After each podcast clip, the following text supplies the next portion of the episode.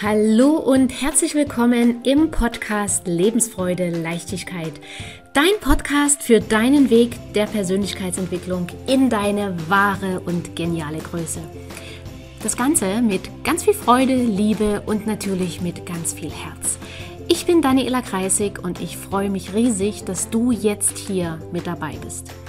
Und jetzt wünsche ich dir viele inspirierende, vergnügliche und vor allem klarheitsschaffende Momente – und falls es dir gerade nicht so gut gehen sollte, dann wünsche ich dir natürlich auch mutmachende und energiegebende Momente beim Anhören dieser Folge.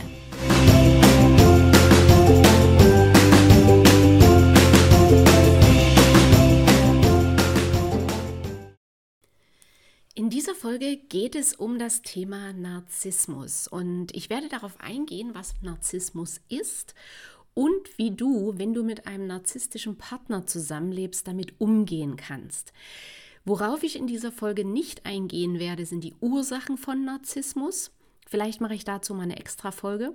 Und ich werde auch nicht darauf eingehen, was du tun kannst, wenn du selbst Narzisst oder Narzisstin bist. Auch dafür mache ich vielleicht mal später eine Folge, aber heute geht es rein darum, wie du Narzissmus bei jemand anderen erkennst und was du tun kannst, wenn dein Partner oder deine Partnerin ein Narzisst ist und du unter dem Verhalten quasi leidest. Und damit steigen wir gleich ein. Was ist eigentlich Narzissmus? Beziehungsweise noch ein klitzekleines Vorab weil ein kleines bisschen Narzissmus steckt natürlich in jedem von uns und das ist auch gut, denn wenn wir uns selber nicht gut finden würden, dann könnten wir auch kein glückliches und erfülltes Leben führen. Aber wie überall, die Dosis macht das Gift und so gilt es auch hier, dass eine zu große, zu starke Ausprägung von Narzissmus für den anderen, für den, der quasi das aushalten muss, regelrecht toxisch, also giftig ist. Und am Anfang ist das Leben mit einem Narzissten wie der Himmel auf Erden. Und ich spreche hier wirklich aus eigener Erfahrung. Sie zeigen sich charmant, sie zeigen sich höflich, sie wirken unheimlich selbstbewusst, sind zuvorkommend und das hatte mich damals immer sehr beeindruckt. Sie haben ein sehr gutes Allgemeinwissen, sodass sie sich zu fast allen Themen mit jedem auf egal welcher Feier austauschen können, wo ich dann manchmal da stand und gedacht habe, oh Gott, oh Gott, zu dem Thema kann ich gar nichts sagen, da habe ich nicht ansatzweise eine Information. Da wusste mein Partner immer etwas dazu zu sagen und das war auch nichts irgendwie was aus der Luft gegriffen war, sondern das hatte wirklich alles auch Hand und Fuß. Und gerade Frauen, so wie es mir damals ging, meinen, mit so einem Menschen endlich den Traummann gefunden zu haben. Und manche denken dann auch, oh, womit habe ich denn das verdient? Und habe ich überhaupt so einen tollen Partner verdient? Und Natürlich ist auch das Umfeld, die Familie begeistert von so jemandem angenehm, humorvollen, charismatischen und netten neuen Schwiegersohn oder Schwager. Das Fatale aber ist, dass sich hinter der Fassade im Laufe der Zeit deine Beziehung, dein Wohlergehen, deine Gesundheit immer weiter verschlechtern. Aber das Umfeld, die restliche Familie, die quasi nicht im Alltag dabei ist, die bekommen davon nichts mit. Weil im Treffen mit den anderen hat derjenige natürlich immer noch seine tolle, humorvolle, charismatische, charmante, witzige Fassade. Das heißt, nach außen sieht das alles tippitoppi, sauber, absolut heil und wunderschön aus. Und du bist ja zu beneiden, was du für einen tollen Hecht an der Angel hast. Und auch deshalb fällt es aber auch vielen Menschen schwer, sich von einem Narzissten zu trennen, weil sie wissen, dass ihr Umfeld das nicht glauben wird, dass der andere auch eine andere Seite hat. Und der Begriff Narzissmus bedeutet umgangssprachlich so viel wie Selbstverliebtheit oder Selbstbewunderung. Das heißt, ein Narzisst ist also eine sehr stark auf sich selbst bezogene Person mit einem riesengroßen positiven Selbstbild.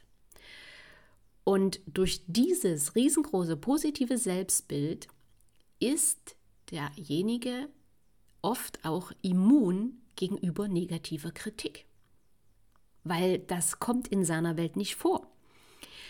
Und daher überschätzen sich auch viele Narzissten und interessieren sich nicht wirklich für andere und agieren deshalb oft richtig rücksichtslos und kalt. Und das bekommt natürlich am häufigsten die Partnerin oder der Partner zu spüren.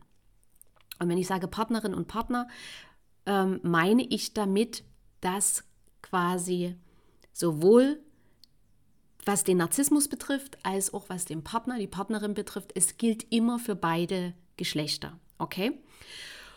Und Narzissten haben in der Regel ungefähr fünf Merkmale. Das heißt, sie haben ein starkes Streben nach Dominanz.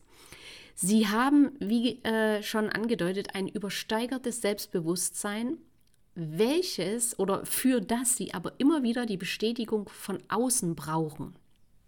Und Narzissten sind auch oft rastlos und unruhig. Und das wiederum führt aber im geschäftlichen Bereich zu großen äußeren finanziellen Erfolgen. Und da gehen wir später noch auch drauf ein, auf die Vorteile, die auch Narzissmus hat. Ne? Weil, wie gesagt, die Dosis macht das Gift und nicht alles an dieser Persönlichkeit ist per se schlecht. So, also, diese Eigenschaften bringen ihn zumindest im Businessbereich oder auch im sportlichen Bereich, hilft das zu großen äußeren Erfolgen. Und auch ein Merkmal, Narzissten wollen nicht auf die Gefühle anderer Rücksicht nehmen, beziehungsweise sie können es nicht. Und gleichzeitig sind viele Narzissten extreme Perfektionisten, was jetzt natürlich nicht bedeutet, dass jeder, der alles perfekt machen möchte, ein Narzisst ist. Der Perfektionismus ist aber beim Narzissten so oder geht so weit, dass es zum einen egal was er selber tut, es ist nie wirklich gut genug. Er ist nie wirklich mit sich zufrieden, aber er ist eben auch nie wirklich zufrieden mit der Leistung anderer. Es ist nie gut genug. Du kannst dir den Hintern aufreißen, du kannst das so perfekt machen, wie es nicht perfekter und besser geht. Der Narzisst wird dir trotzdem sagen, wie du es hättest anders und besser machen können. Ich weiß nicht, wie oft ich diese Diskussion damals hatte. Es war perfekt, es war super und trotzdem habe ich einen Vortrag darüber bekommen, wie ich es hätte noch viel, viel besser, effektiver, effizienter und whatever was machen können. Okay? Und gleichzeitig, wie vorhin schon gesagt, brauchen Narzissten aber ständig die Anerkennung von außen, also von anderen Menschen, von dir. Und wenn er diese nicht bekommt, dann hat er Selbstzweifel. Aber von denen bekommst du meistens nichts mit, weil das sagt oder zeigt er dir nicht. Zumindest nicht auf diese herkömmliche Art und Weise, die wir normal kennen.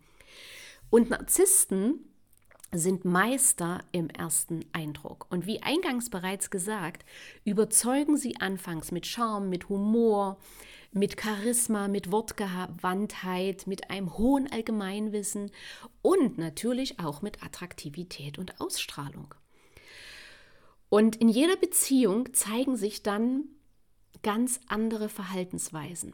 Und das ist ein schleichender Prozess. Ich selbst kenne es, weil, wie gesagt, ich habe es erlebt.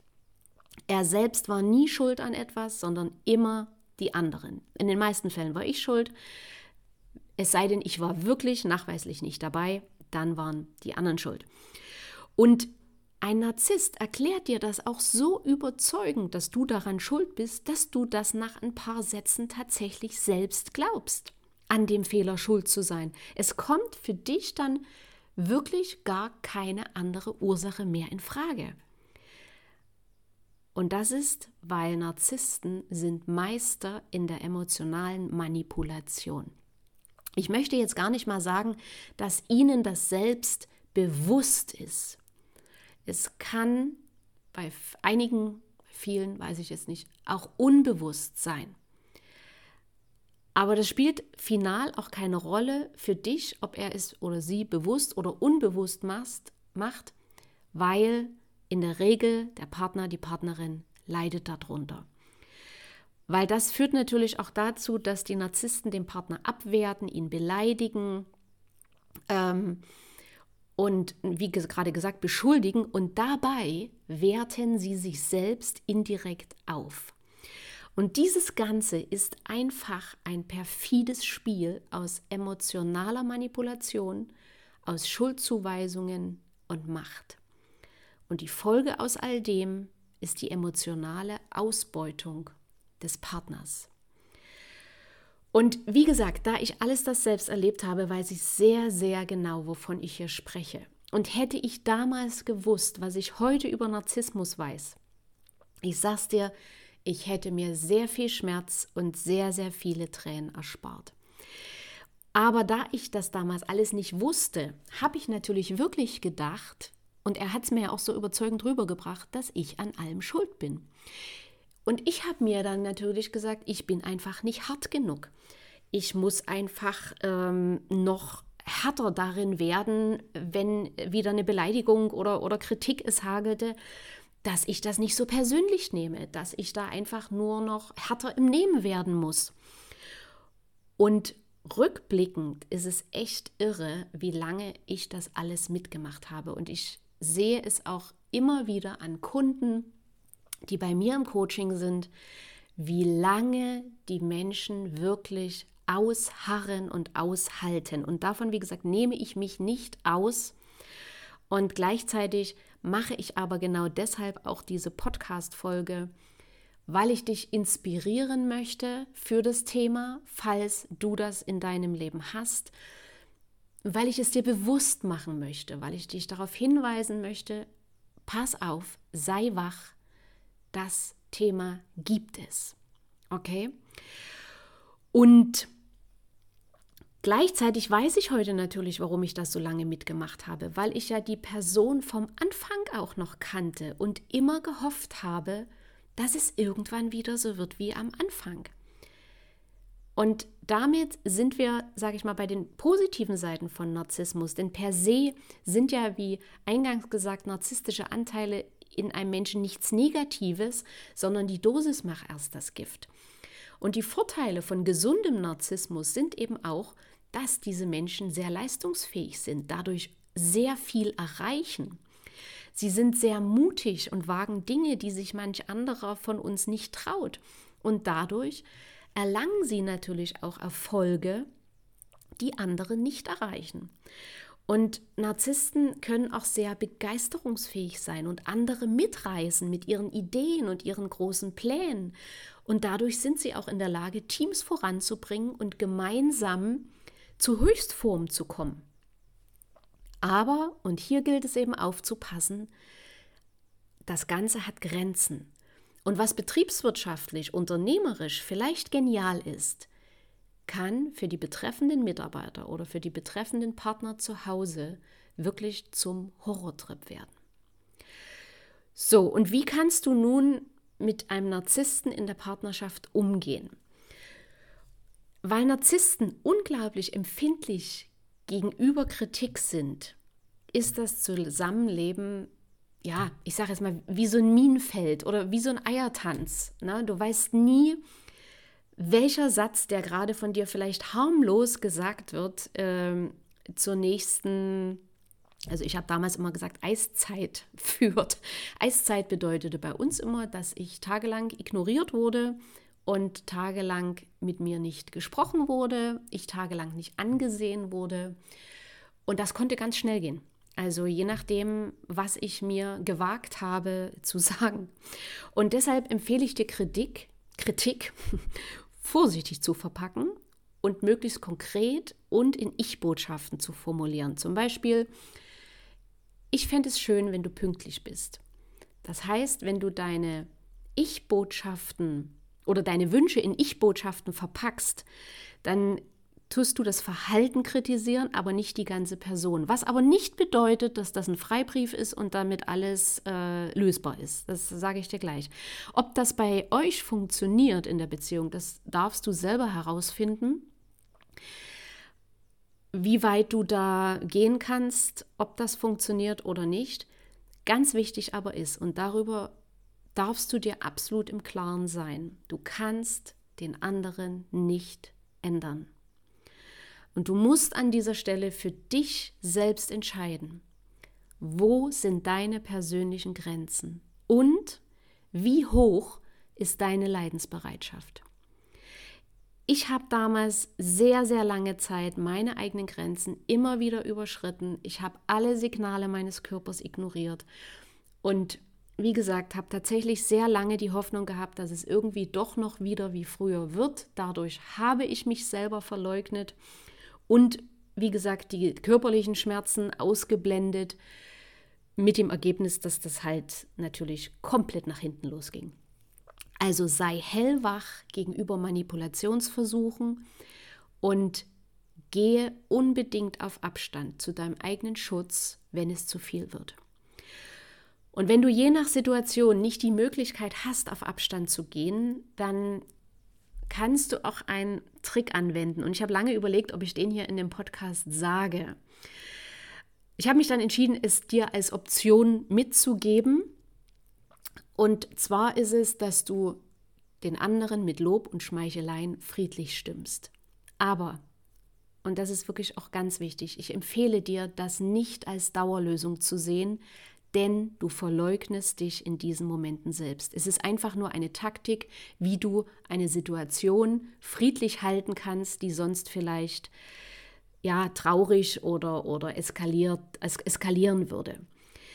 Du verleugnest dich in dem Moment selbst. Es ist keine Beziehung auf Augenhöhe. Du passt dich an, du machst dich klein, du steckst viel ein um des lieben Friedens willen. Das kann kurzfristig eine Notlösung sein, aber niemals eine dauerhafte. Und deswegen sei hier bitte absolut wach. Und das Problem hier ist nämlich auch, dass Narzissten absolut immun sind gegenüber deinen emotionalen Appellen.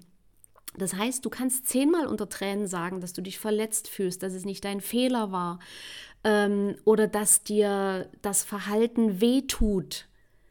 Es wird an ihm abprallen oder es wird an ihr abprallen. Und er oder sie wird dich als Mimose bezeichnen, als zu weich oder als ähm, das hat er ja gar nicht so gesagt oder das äh, war ja klar, dass du das wieder so auffasst oder was auch immer. Der andere oder die andere wird dir einreden, dass du ja, dass du dran schuld bist. Und dadurch wirst du dich noch kleiner und verletzter fühlen.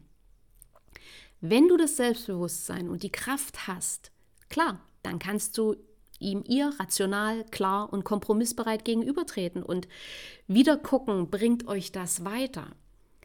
Aber sehr oft sind die Partner von Narzissten im Laufe der Zeit immer unsicherer geworden, immer weniger selbstbewusst und haben irgendwann gar nicht mehr die Kraft, rational und klar aufzutreten. Und mit dem Wissen, dass du einen Narzissten nicht ändern kannst, darfst du dir dann überlegen, ob vielleicht eine Trennung eine Option für dich ist.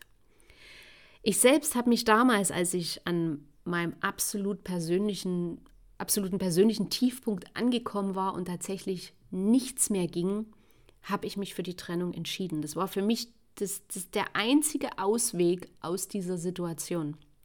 Und im Nachhinein gesehen war es wirklich eine der besten und gesündesten Entscheidungen meines Lebens für mich, für meine Lebensqualität, für meine Gesundheit, für ja, für mein Glück, für meine Erfüllung. Und gleichwohl muss ich, möchte ich, ich muss nicht, ich möchte dazu sagen, dass ich ihm heute unheimlich dankbar bin für die Lektion. Denn, und so fair muss man sein, es gehören immer zwei zu dieser Sache dazu, nämlich einer, der es macht und einer, in dem Fall ich oder vielleicht du, der es mit sich machen lässt. Hätte ich damals das Wissen und das Selbstbewusstsein von heute gehabt, wäre es niemals so weit gekommen. Dann hätte ich viel, viel früher die Reißleine gezogen. Aber dank der Prozesse, die ich in den letzten Jahren gemacht habe und die ich heute mit meinen Kunden mache, habe ich gelernt, warum es überhaupt dazu gekommen ist, dass ich so lange diese ganzen Beleidigungen, Demütigung und Kritik mir habe gefallen lassen und das mitgemacht habe. Und diese ganzen Erkenntnisse, die helfen mir natürlich heute enorm, eine liebevolle, glückliche und wahrhaftige Beziehung wirklich auf Augenhöhe zu führen und keine Beziehung mehr, wo ich aus Schmerzvermeidung oder um des lieben Friedens willen mich völlig verleugne. Okay? Und ja, ich hoffe, du konntest was für dich mitnehmen aus dieser Folge. Wenn dir die Folge gefallen hat, freue ich mich riesig, wenn du die Folge teilst. Vielleicht kennst du jemanden, der genau diesen Input jetzt gebrauchen kann. Und du darfst natürlich auch sehr gern, wenn dir die Folge gefallen hat, eine schöne Bewertung hinterlassen, da wo du die Folge gerade hörst. Und falls du mit Narzissmus eine Herausforderung in deinem Leben hast oder Narzissmus oder ein narzisstischer Partner dir das Leben schwer macht, dann melde dich gern bei mir. Ich lade dich ein zu einem unverbindlichen Kennenlerngespräch. Wir schauen dann, ob und wie ich dich unterstützen kann. Den Link dazu findest du in den Shownotes und alternativ, wenn du magst, geh gern auch auf meine Website danielakreisig.de, alles zusammen und füll dort das Kontaktformular aus für das Kennenlerngespräch. Dann melde ich mich bei dir und wir machen einen Termin. Oder wenn du magst, schreib mir auf LinkedIn oder schreib mir auf Facebook, was dein Kanal ist, worüber du mich gerne erreichen magst. Okay? Also, ich freue mich auf dich. Ich wünsche dir eine gute Zeit. Pass auf dich auf. Bleibe bei dir selbst, verleugne dich nicht. Und wenn dann nur vorübergehend, kurzfristig, aus taktischen Gründen. Und wir hören uns in der nächsten Folge. Bis dahin, deine Daniela.